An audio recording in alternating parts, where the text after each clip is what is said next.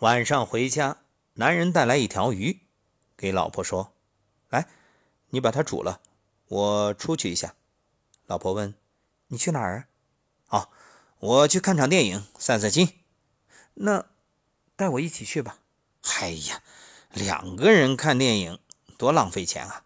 你把鱼煮好，等我看完回来，一边吃鱼一边给你分享，我讲给你听。”哎，电影嘛，就那么回事那情节我都能给你背下来。看完电影，男人乐滋滋的回到家，想着进门就能够吃鲜美的鱼，可推门坐下来，没见到有鱼，就问老婆：“哎，老婆，鱼弄好了吧？”女人神情自若，淡定的。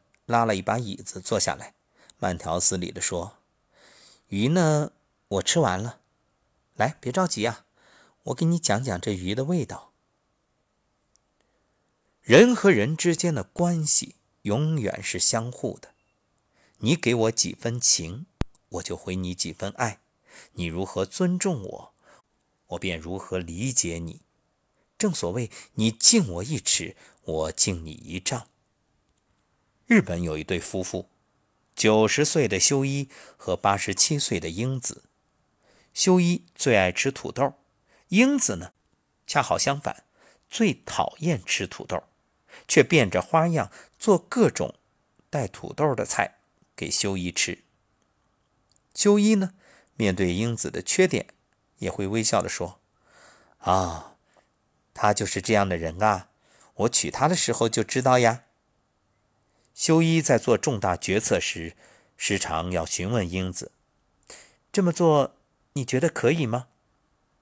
英子总会告诉修一：“这是好事儿，你去做吧。”同样的，每次无论英子想做什么，修一都会说：“当然好，听起来很棒啊。”其实说到爱情，它和友情与事业一样，只有志同道合的人。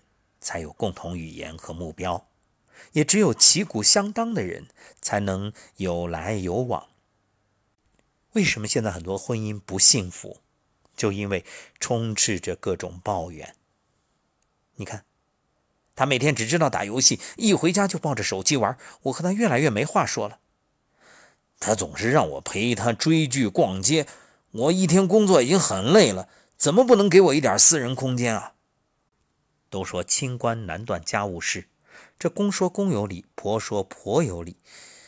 其实，没有尊重，没有理解，没有包容，何以谈爱呀？《诗经》曰：“投我以木瓜，报之以琼琚，匪报也，永以为好也。”人与人之间，精神和物质的交换过程达到平衡的时候，关系才最和谐。张爱玲在青年时期有个闺蜜，叫闫英，两个人亲密无间，推心置腹。张爱玲曾感叹：“在这个世界上，恐怕只有闫英能买到让我满意的围巾，换任何一个人都不行。她是任何人都无法替代的。”之后，张爱玲远离故土，嫁给了多病而贫穷的赖雅，风光不再。闫英呢？则与一位富商结合，逐渐风生水起。他给张爱玲写信的时候说，自己凭着蹩脚的日文就做了几单上亿的生意，这字里行间大有炫耀之意。严英的高姿态愈发凸显，心思细腻的张爱玲就愈加反感。晚年，严英写了好几封信给张爱玲，张爱玲呢却只回了一句话。我不喜欢一个人和我老是聊几十年前的事，好像我是个死人一样。严英一次次不顾张爱玲的感受，张爱玲自然也不会一直体谅她的得意洋洋。其实人与人的关系啊，就像银行储蓄，你若真心以待，就是不断的在增加里面的账户余额；你若虚伪算计，就是不断的向外支取。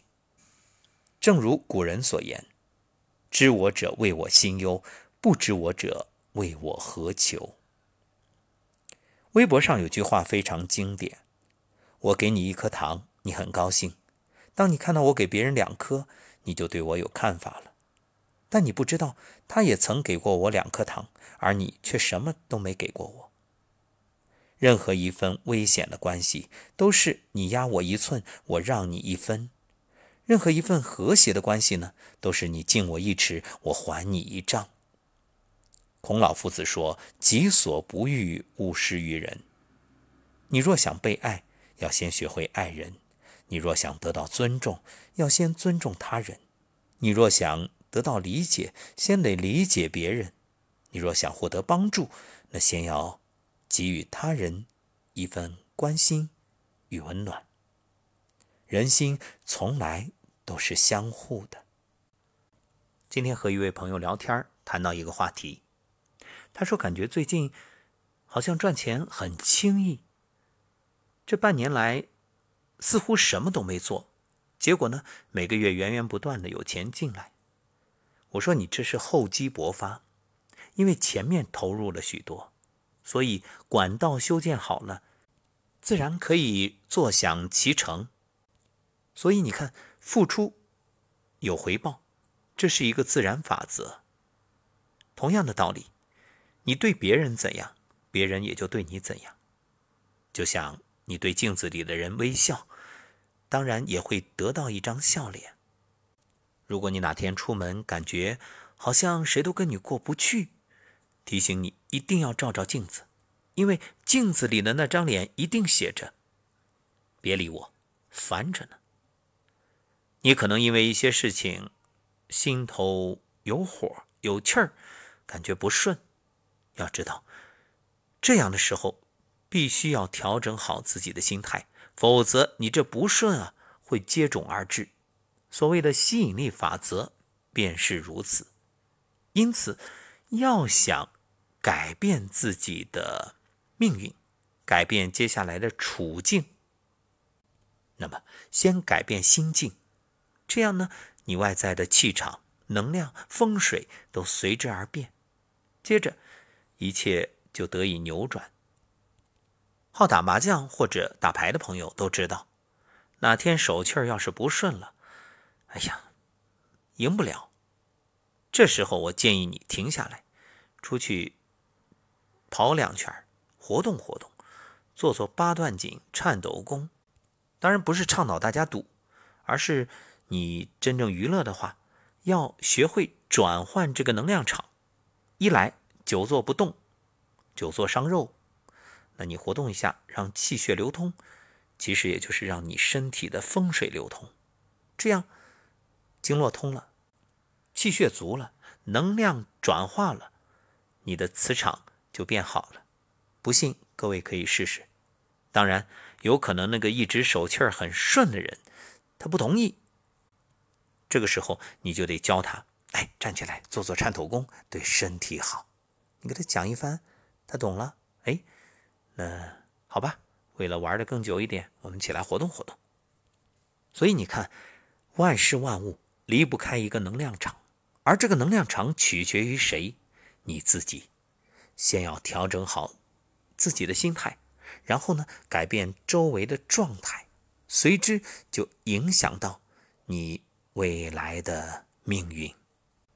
其实，调整能量场最重要的一点非常简单，啥呀？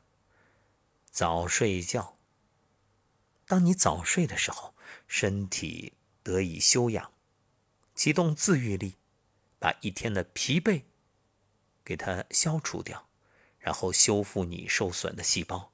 第二天神清气爽，气血充盈，经络畅通，这自然会有一个好的能量，好的风水，也就有好的境遇。那么闲言少叙，各位洗洗睡吧。